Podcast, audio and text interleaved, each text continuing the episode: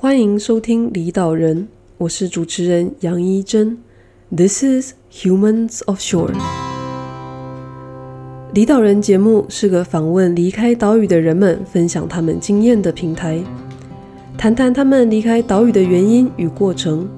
了解离岛人每一个决定背后的心路历程、经验分享以及近况更新。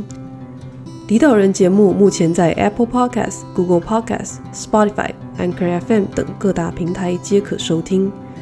如果你喜欢离岛人节目，欢迎在订阅之后到 Apple Podcast 给我们五颗星星，让更多人有机会接触离岛人节目。大家好，欢迎收听今天的离岛人。这周邀请到的是呃，从冰天雪城到阳光之州的矽谷工程师高建志 Bill。那 Bill 是在美国戏谷的软体工程师，然后学成大学电脑工程硕士。那大学则是毕业于中兴物理，然后复系资工。就以台湾的标准来讲，就是新竹科学园区就算是一个科技新贵。就是如果你是念二类组的话，像应该就是它的一个就业指标。但以世界标准来讲，是就是应该算是戏谷，它是个充满就是科技巨头啊，然后还有新创公司的地方。那今天希望透过这个机会，想呃跟 Bill 聊聊，就是。怎么会从物理系转成资工？那还有就是在戏谷求职生存的，嗯，就是 Bill 的第一手的经验分享。那如果大家对 Bill 的经历有兴趣，那我们的就是下面会留着 Bill 的 LinkedIn 连接，欢迎大家跟 Bill 联络。那呃，今天能够请 Bill 先大概简单介绍一下自己吗？呃，大家好，我是我叫 Bill，然后我是。呃，呃台湾的中兴大学物理系毕业，然后辅系职工。我是二零一六年，因为我延毕半年，所以我是二零一六年的一月毕业。然后毕业后，我在台湾的 DHL 的软体部门实习了半年，然后实习到七月，然后八月来美国的雪城大学念那个资资工硕士。然后去年，呃，二零去就是去年，去年是几年？二零一八年的五月毕业，然后。十一月开始工作，当在来戏谷找到工作，来戏谷当软体工程师，当到现在这样子。嗯，所以想，其实我想要从最最前面开始问，虽然说，嗯，嗯就是呃，物理跟资工都算是二类组，但是，嗯，嗯，为什么会一开始的时候会选物理，然后又后来又辅这个资工呢？对，其实就是就是在我高中的时候，甚至到大二的时候。就是完全资工是没有在我的人生规划里面的，就是学资工这个东西是没有在人生规划里面。就从因为我高中就很喜欢，蛮喜欢高中物理，然后后来就申请学校也是申，就是系都是在电机材料相关，或是物理。物理是让我是最后一个志愿啦。中兴大学那时候是我倒数第二个志愿，所以如果没有上，我就差点要重考。对对，然后。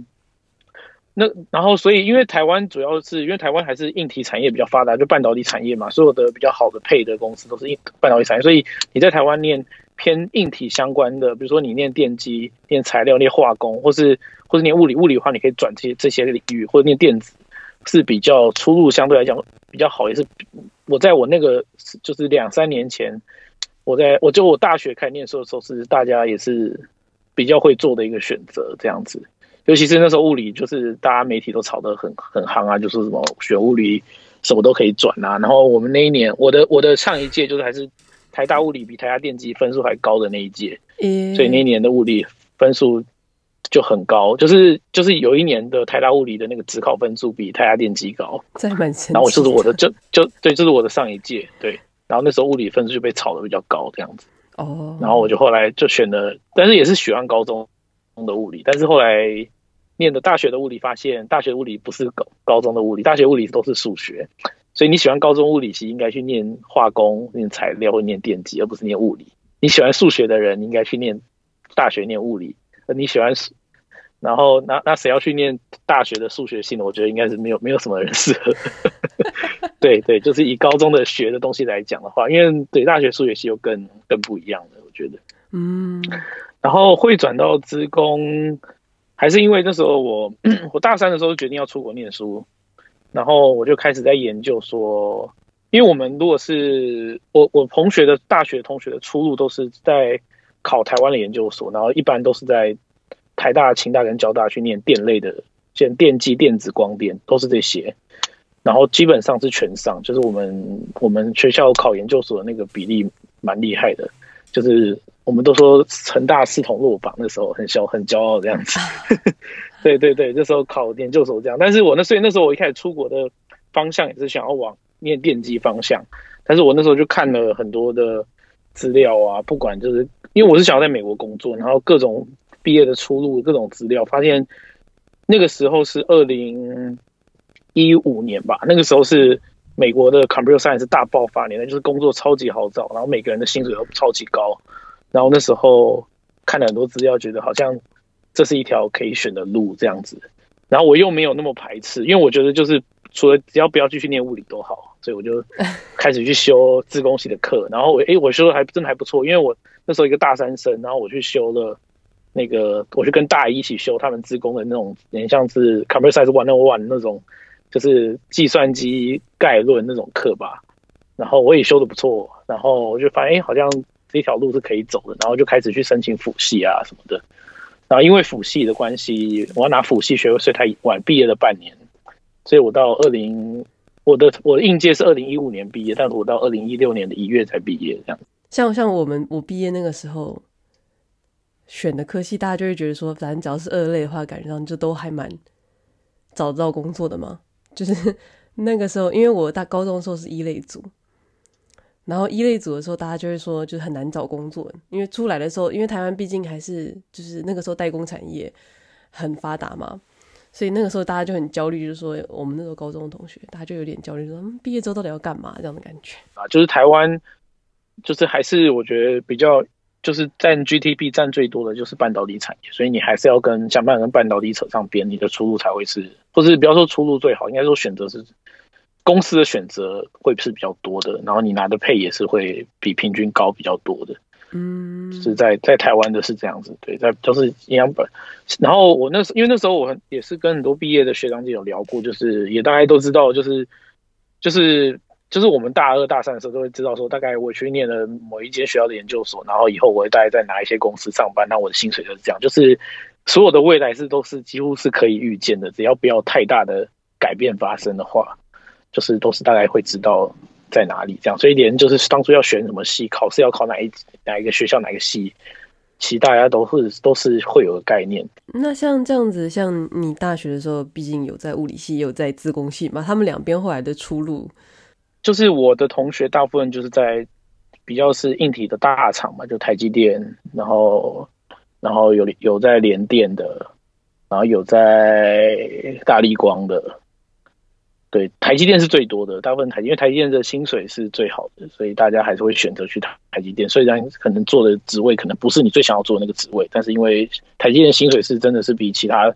高很多。如果是资工同学，其实我我在资工没有交很多朋友，因为我是大三生，我永远都是比人家大很多，人家就是大一大二。然后因为你辅系的话，要把那个核心课程修完，然后会修核心课都是。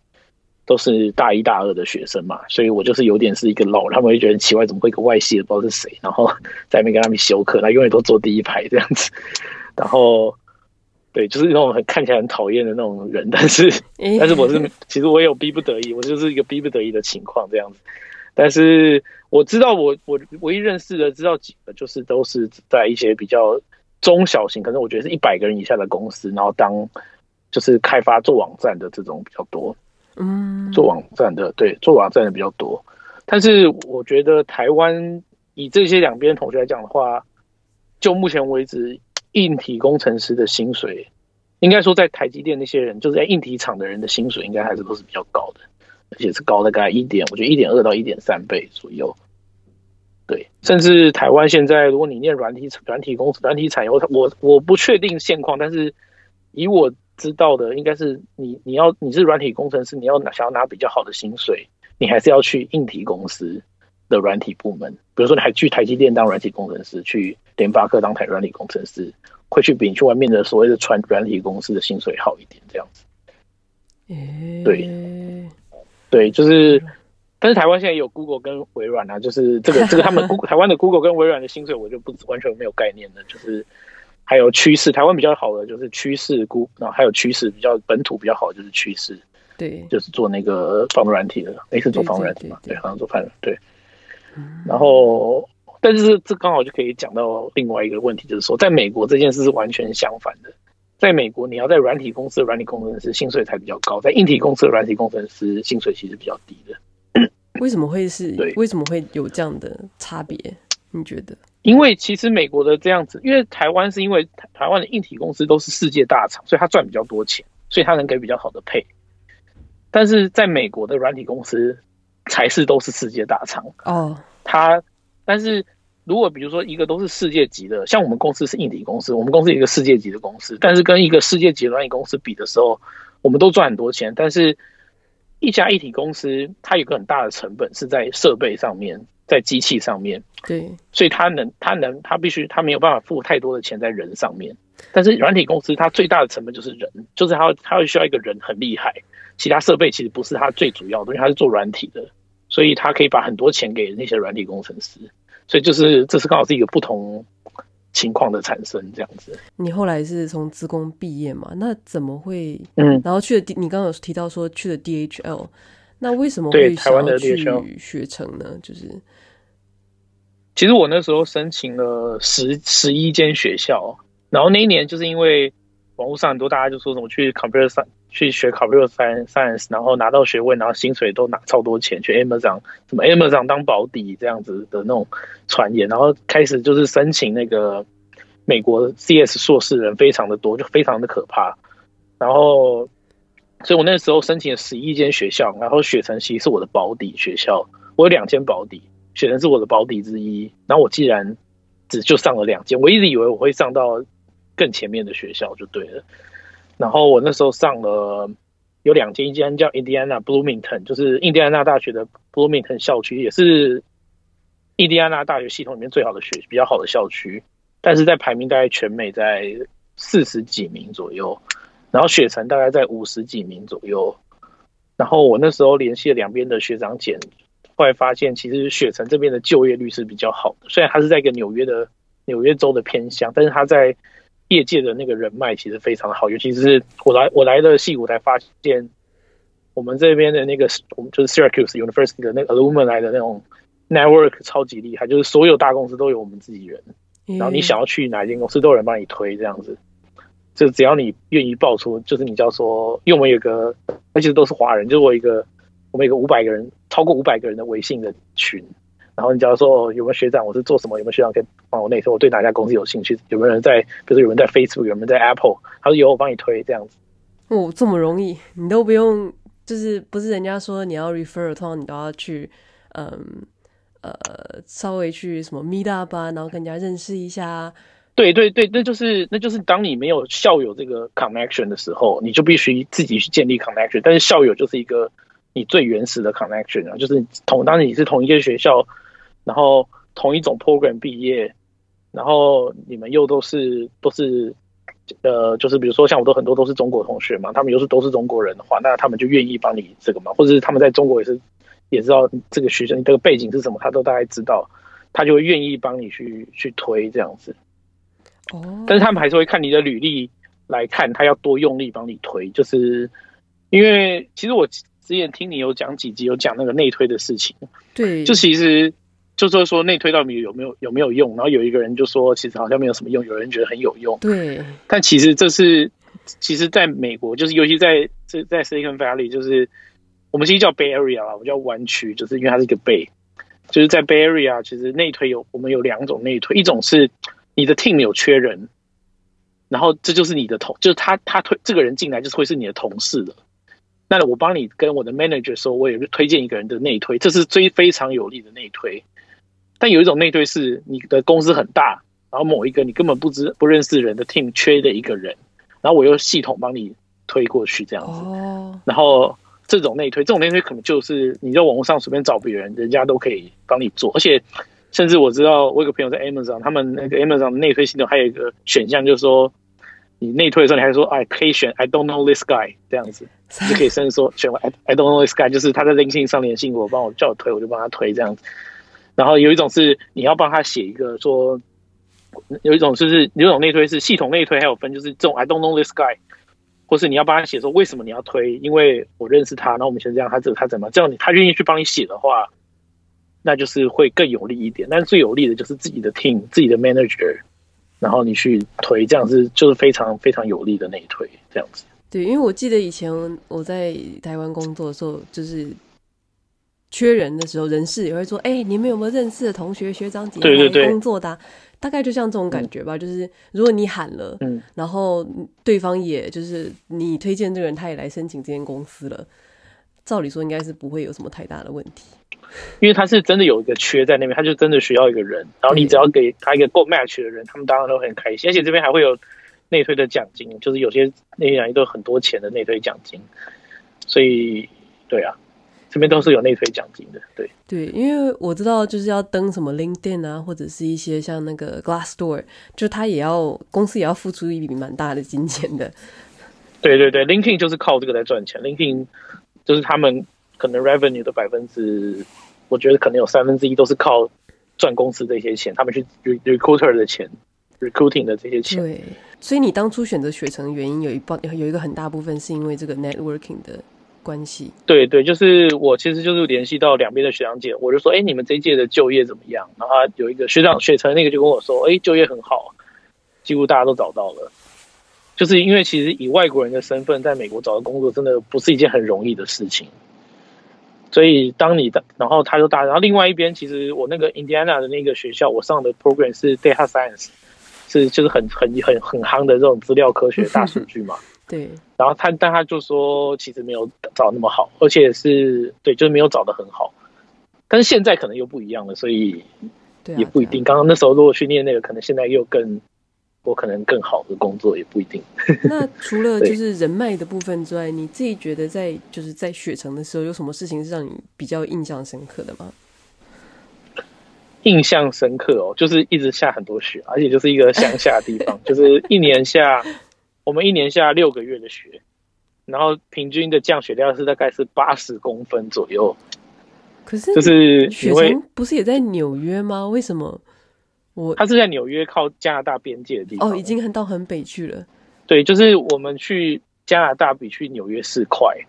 好，就我们要跨过边界，只要开一个小时半。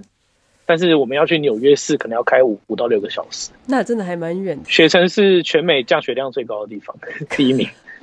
这第一就是全美第一名，然后因为它就其实就是在加拿大旁边的。教学上来说呢，就是毕竟你大学的时候是辅资工嘛，那这个嗯，学成的就是 computer science，跟你自己觉得在里面学到最重要的内容会是什么？就是其实我我刚刚刚刚有漏有忽省略一个地方，就是呃，我其实上我申请上的时候是 computer science，但是我进去的时候我就转系转转的 program 转到 computer engineering，但是这是同一个系以下的不同的 program，就是修课标准有点不一样而已。哦哦哦，只是对对对，因为就是就是就是如果要申请人的话，就是就是要看每个学校，像有些学校会把 computer science 放在就是。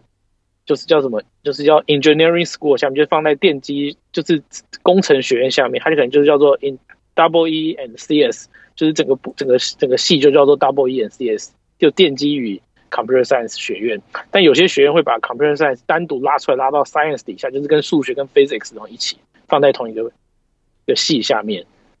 然后我们的系是前面那一种，就是跟工程学院是放在一起的。然后 computer science 的话。在我们学校是比较偏数学一点点，就是比较理论一点点。然后我们又开另外开了一个叫 Computer Engineering，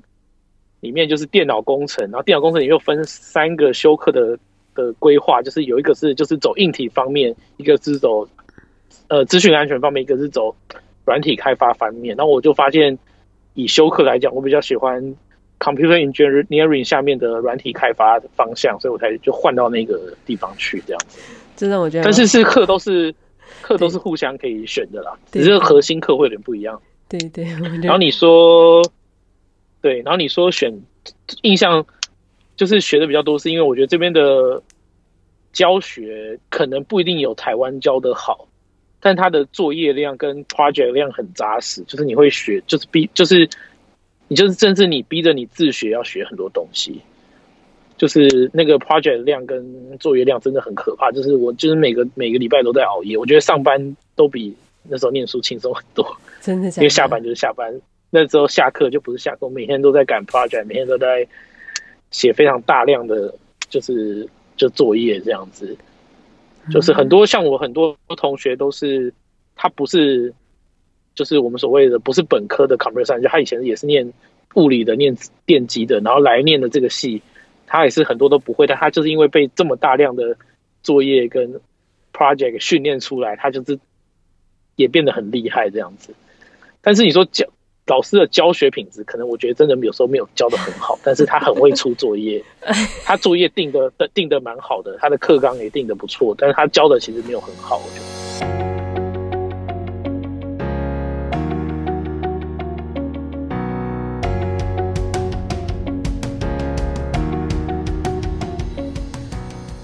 如果各位对谈话内容有任何感触或问题，欢迎在离岛人的 Facebook 粉丝专页下面留言，告诉我们你的想法，给受访者最直接的支持与回馈。除此之外，二零二零年一月九日星期四晚上，离岛人将会在台北车站举办名片交换取暖会。若听众朋友在投票日之前有意愿共襄盛举的话，欢迎至 Facebook 粉丝专业的活动页面报名参加，时间是二零二零年一月九日星期四晚上，离岛人名片交换取暖会在台北。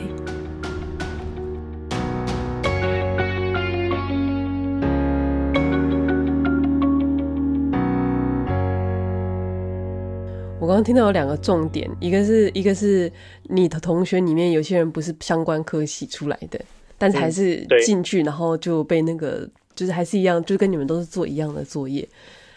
对，然后磨练的很厉害。对、嗯，然后另外一个很有趣的是说，你一开始大学的时候选了物理，然后觉得它太数学，所以才去自工。结果你你去了学成之后，他的他的一那个怎么讲，他的电脑 computer science 又很数学，所以你又去做了软体开发。因为 science 的只要是 science 的科系，其实都会有点这种感觉，就是他把想要把什么东西东西变得理论一点，所以其实那时候就是差两堂课啦，就是我们的那个你做那个 computer engineering 就差两堂数学课，但是我就是真的不想，因为一堂课要我们一学期一堂课要四千两百块美金嘛，学费就是十三万台币，我就不想花，等于两堂课是二十六万台，我不想花二十六万台币学一个两堂我不想要学的数学课，雪城的。外国人多吗？很，就是这就是一个很有趣的的 trend，就是说我们是一个很白人的学校，就是我们百分之我们只有百分之十的 Asian，然后可能百分之八十的的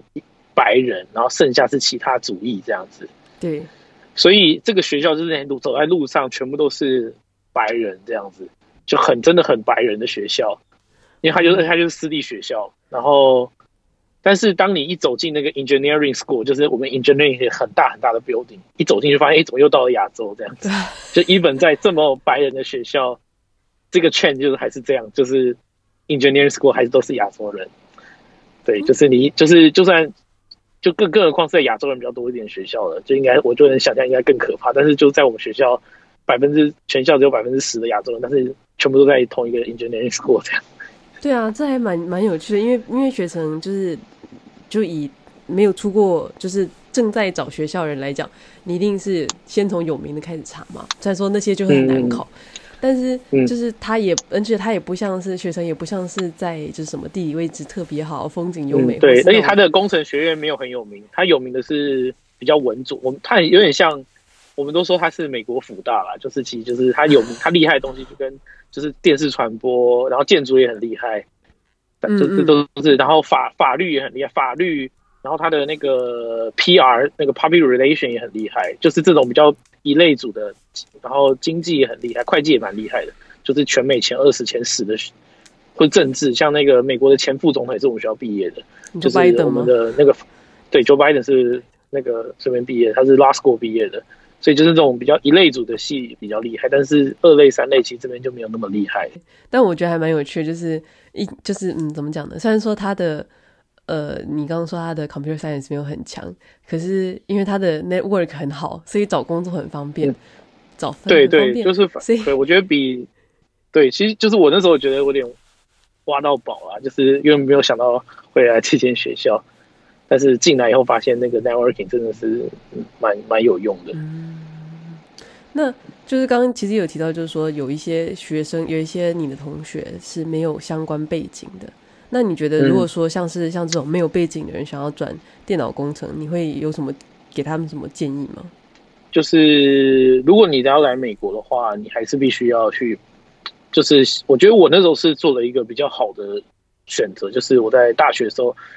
把这些课都修了，因为在现在美国申请的时候，就是已经竞争越来越太激烈，就是申请 computer science 相关太激烈，所以他都会去看说你的背景有没有这个背相关的背景。甚至我那时候申请，像我申请 Arizona 的时候，他都会要你，他有列出几堂课，然后就跟你说啊，你大学的时候修堂课是成绩是什么多少。但如果你根本就不是这个背景的，你根本连填都不能填。哦对，就对，然后然后你的 GPA 一定要很好，就是像像像美国像这种很热门的科系，他已经人他申请人太多，像我那时候申请 UCLA，我那一届有。他只只收可能一百个人，但我那些有两千五百个人申请，他们已经没有时间去看你的那些自传，那个叫还有叫 purpose purpose 呃 purpose of statement 这个这些东西，他们已经比较没那么多时间看了，所以他们最快的筛选标准就是用你的 GRE，用你的应该是 GPA，用 GPA 去判断大部分东西，来判断要不要收你，所以就是 GPA 真的非常重要，所以如果你已经出了学校的话，就会比较辛苦一点，你要申请。对，或是你去申请一些最近开始突然开很多名额，他想要赚钱的学校，像我们学校，我们学校去年突然就把招收的名额增加了一整一倍，因为他发现可以赚很多钱。那所以后来我们下一届进来的人，可能他的背景其实有时候没那么好，就进得来这样子。就是你要看刚好某些学校他的那个，他突然把名额增加很多这样子。对，因为我就在想说，像我们在。我们在申请大学那个时间点，大家都还是说你要去念电机相关的嘛，就是因为新竹科学园是我们的产业。然后，但在这几年，大家就是很，就是因为你刚刚也有提到，就是软体工程这方面，就是非常的怎么讲，冲的非常的快嘛，所以变成是大家就有一个 trend，就是说大家要去做这件事情。但到了现在，其实应该，我就在想说，到现在应该已经到了一个点，就是说有一点小小饱，就是要到那个饱和的点了嘛。呃，今年的经济是真真的有点在往下走，而且像呃，我知道是今年 Google 就直接停止招人的，所以当你如果你很厉害的话，当然有可能还是破例。但是就 general 来讲，我先拿到我最近有原本在面试的朋友，他们就直接说被 freeze 掉了，就是他们说哦，我们今年不开名额了这样子，所以就他的面试可能就被终止掉了，就都不是说因为面的不好，就是可能这样，但是。但是我我觉得，这其实要看哪一种方面。就是如果，就是美国的经济其实是跟，就是比较怎么讲，一般的，就是对美国人的就业比较有差别。但你对外国人的就业，就以 computer science 来讲的话，对外国人的就业的话，其实还是取决于那几家比较大的公司，就是那家那几家愿意帮你办签证的公司，他们今年的名额多不多？因为他们只要名额多，那这些外国人的就业率就比较容易。但是如果名额一少，那大家就要去抢那些其他的中小型公司，就是不是他们办 visa 的大，就是大大就是办可以办很多 visa 的公司就对了。就是你的竞争就会变得比较激烈这样子。像我去年就是我那一年，我去年毕业找工作时候，Amazon 就是 Amazon 是一个。每年 hire 就是外国人，可能是就是 computer science hire 最多的公司，但他去年就停止招那个 entry level，就是这种就是刚毕业的新人的，去年完全停止招，所以就是造成去年毕业的时候就是找工作非常难找。虽然去年的其实去年美国经济是往上升的，去年房价、股票都是涨很快的，到涨到十一月才开始跌，但是其实对外国人去年的就业其实没有那么容易。但今年 Amazon 就开始招很多人，反而大家今年去，我像今年我很多学弟妹都去了 Amazon，就反而变很好找。但其实今年的股票是一直在跌的，就今年的经济其实没有那么没有去年好，就是就对美国人的的找工作，还有对外国人找工作，其实是我们的命就是就是掌握在很少数几家大公司手上。其实，比如你从毕业到找到工作，因为毕竟你现在这间公司也不是我们，就是也不是，比如说 Apple 或者是 Google 或者是嗯，对对嘛。那像你这样子，从你毕业到你找到这个工作，你总共花了多久的时间呢？其实我们都是，我们不是毕业开始找工作，我们是毕业前一年就找工作。对，就是就是在这里的话，一般尤其是我刚刚讲那些，呃，比较最大那几家公司，我们叫。呃，我们叫 Flag 啦，以前叫以前叫 Flag，现在又多了 Netflix，所以就是 Facebook、LinkedIn、Amazon。其实其实 Amazon 招比较多，所以我们 Apple 就不算，所以是 Flag 就是 Amazon，然后 Google，然后还有加 Netflix，这几家是我们做最大的几家公司。然后他们一般在 hire，就是如果是 New Grad，就是 New Grad 就是刚毕业的学生的话，他们其实在一年前就把他 hire 到了，就是在一年前你就知道你毕业后去这家公司，所以你一年前，比如说你是五月毕业，所以你前一年的。七八月，如果你是要五月毕业后去这家这些公司的话，你在前一年的七八月就要开始进入这些面试的流程才对。然后你在十一十十一月左右就要知道说，哦，我毕业就会去拿到 offer 的这样子。所以，如果是这种最大的公司，大概是一年前，你就要你想要在毕业的时候进入公进入这个公司的话，就是在一年前开始找。那如果是中型公司，大概是在半年前。然后，如果是你你你找的是 experience 的职位，才会是这种一个月两个月。之前找这样子，所以我从毕业前一年这个十，我我二零一八五月毕业，我二零一七的十月就开始一直投履历，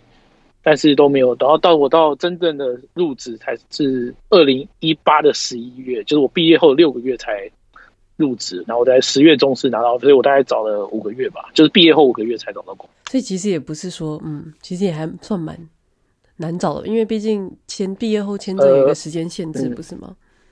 对对，但是这就是一个 tricky 的地方，就是这是一些 trick，就是说我那时候有帮老师，就是他是这样，就是我是在用 OPT 工作嘛，就是 OPT 就是让你，就是如果你有个硕士学位，你就可以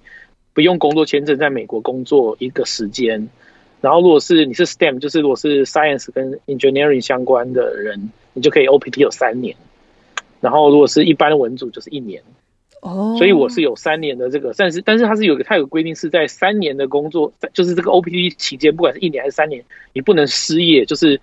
没有工作超过九十天。所以有我们会有个说法说，就是你有九十天可以找工作，但其实不是正确，因为比如说你从前面工作找了八十天，然后你找了工作了，然后你突然被裁员了或者什么，但但是你那你找第二份工作的时候就剩十天了，因为你这是三年内的累积，不能超过，就是。你的 unemployment 的时间不能超过九十天，所以，所以，对，就是这这不是说你就是连续九十天没有工作，这是你整个三年的累积是不能超过九十天没有工作的。所以，而且甚至有时候，比如说像我们公司要做 background check 做两个礼拜，然后你找到工作，但是他两个礼拜你要十四天的 background check 你才能 on board 啊，那你就还是不行做，因为你已经。超过了你的期限的，对，这好可怕。但是累计九十天也太难了。对，对，是是非常，就是我我觉得在美国找，因为连 computer science 是最好找的，就还是非常的难找。所以我那时候其实是你看，所以我是找我毕业后六个月嘛，所以我已经其实有点超过九十天。但是是就是你要算好，就是说那个 OPT 一定是可以在它开始的最后一天，一定是你毕业后的两个月开始。所以我其实到七月才开始我的 OPT，所以我就有多两个月可以找。然后我七月以后，我又帮我我的老师，我大学的教授，我不是大学，就是我研究所的教授做做做那个呃 research assistant，所以我就是等于是我有工作，只是我在做一个 unpaid 的工作而已，所以我就一直没有用到我的那个九十天的那个的那个扩扩塔就对了，所以我到现在我的那个九十天是一天都没有用到的。对，像是美国他们要裁，就是基本上要裁员也可以，但就是裁员前一个月要跟员工讲嘛。呃，不用。不用吗？呃，我不知道其他公司是怎么样，但是在 Bay Area 就是在戏谷，所大部分百分之九，我我敢说百分之九十五公司都跟我们公司一样，我们叫 At Will，就是 A T at Will，就是 W I L L，At Will 就是说公司可以随时任何时刻叫你走，但你也可以随时走，就你可以随时离职，但是公司也可以随时炒你，就他可以今天跟你说你今天就要走，那你就要必须走，但你也可以今天跟老板说我今天就要走，你就今天也可以走。诶。这就叫做 at will policy。哦，但是哎，对，但政府应该不是会有劳基法，就说你要但是我们一般这边所有的 contract 都是 at will，就是起码以 software engineer 来讲。但是这个是给，但是在因为这边是一个工作，就是对有能力的人机会很多的地方，所以其实对大部分人是一个方便，因为他很容易可以跳到很好的公司，他可能很容易就拿到一个很棒的 offer。如果他真的厉害的话，那他就可以随时就走，然后去第一家公司这样子。哦，对，所以但是这是因为这个环境造成的。雇主跟劳方好像有点平等，但实际上我也觉得这个条款对劳方是还蛮过分的。其实哦，有哦，对。但是因为我就会想说，如果说像呃我自己知道，就像台湾也是，日本也是，就是你要提前一个月讲，那他就可以这一个月他就可以至少心里有底去准备找新的工作，因为有那个九十天限制嘛。嗯、那嗯，至少三十天。但是我们公司是。其实要看公司，如果是真的比较大的公司，他们会会他们会先跟你讲，就是他应该说你就不用去上班，他会给你一个叫 layoff package，就是裁员的 package，就是说他还是再继续付你两个月的薪水，这样再多付你两个月的薪水。就是比如说你已经被裁员了，但你后面两个月还是好像他会付你薪水，然后你再然后然后所以有时候有些人说裁员还被你被裁员了，还其实还赚赚钱，因为你可能一个月就找到工作，所以你就有两个月是领两边的薪水这样子。但是这是有一些公司，但像我们公司是也不会给你这个钱，所以就是裁就裁了。对，哇，对，所以对，所以嗯，因为像我，我现我现在能进这个职位，是因为我上一个人被裁掉。他那个裁员那天，就是我的 manager 去跟他说：“你去找 HR 一下。”然后 HR 就跟跟着他回来，看着他把东西收完，要他当场看着他，然后看着他去送，跟他送他去停车场，这样子就当场要他走。就不是一个凶残，说啊，明天再来，明天慢慢收东西什么的，因为他怕你把公司的资料啊，对，拿走啊或者什么的，对对对，就是当天他就完全没有预警，他就说，哎、老老板说你去找 HR，然后他就 HR 就得跟着你回来，然后你就，对，就是这是一个压力很大的嗯地方，但是福利也很好，这是一个薪水福利都很好的地方，但是压力很大的地方。就是我们的工时也没有很长，然后薪水也很不错，然后福利也不错，这样子。但就是就是有这些东西，这样。就如果你有老婆小孩的话，那压力是真的很大，我觉得。对啊，对啊。所以在这边才会都会是比较年轻化的倾向，就是因为这些人就是都是单身，然后都可以拼嘛。对，反正就一张嘴，就顶多明天少吃一点这样。对对对，然后如果你有房子的，那是更可怕，你每个月的房贷啊什么的。对，然后如果你是外国人，你还有你的签证，突然就没有人 sponsor 你 visa 了，那你要赶快，这你的房贷、你的老婆小孩，你还还有保险，还有医疗保险，因为公司是一般这边是公司都是帮你买医疗保险，对，医疗保险是公司买，那你全家突然就没有保险，因为公司会帮你全家买，那你全家也突然没有医疗保险了，然后你没有办法没有钱缴房贷了，然后你的 visa 还突然，然后像很多人这边的外国人，他是老婆小孩也没有身份嘛。就是他老婆小孩是挂在他的 visa 下面，所以你一没有身份，全家没有身份，对，所以这就是一个对外国人来讲压力很大的地方，就全家，所以这边大家为什么很想赶快拿绿卡，就是因为你有了身份，你起码你被裁员，有时候钱不是钱的问题，是这些身份的问题。感谢各位收听离岛人，离岛人节目，东京时间每周日早上九点更新。因应听众的意见回馈，这个月开始，离岛人节目进行调整，依据谈话主题分两到三段。今天的访谈还有后续，千万别走开。离岛人节目刚起步，非常欢迎听众朋友的任何指教或建议，让我们一起改善这个节目，提供品质更好的收听经验给各位支持离岛人的听众朋友。我是主持人杨一珍。This is Humans of Shore.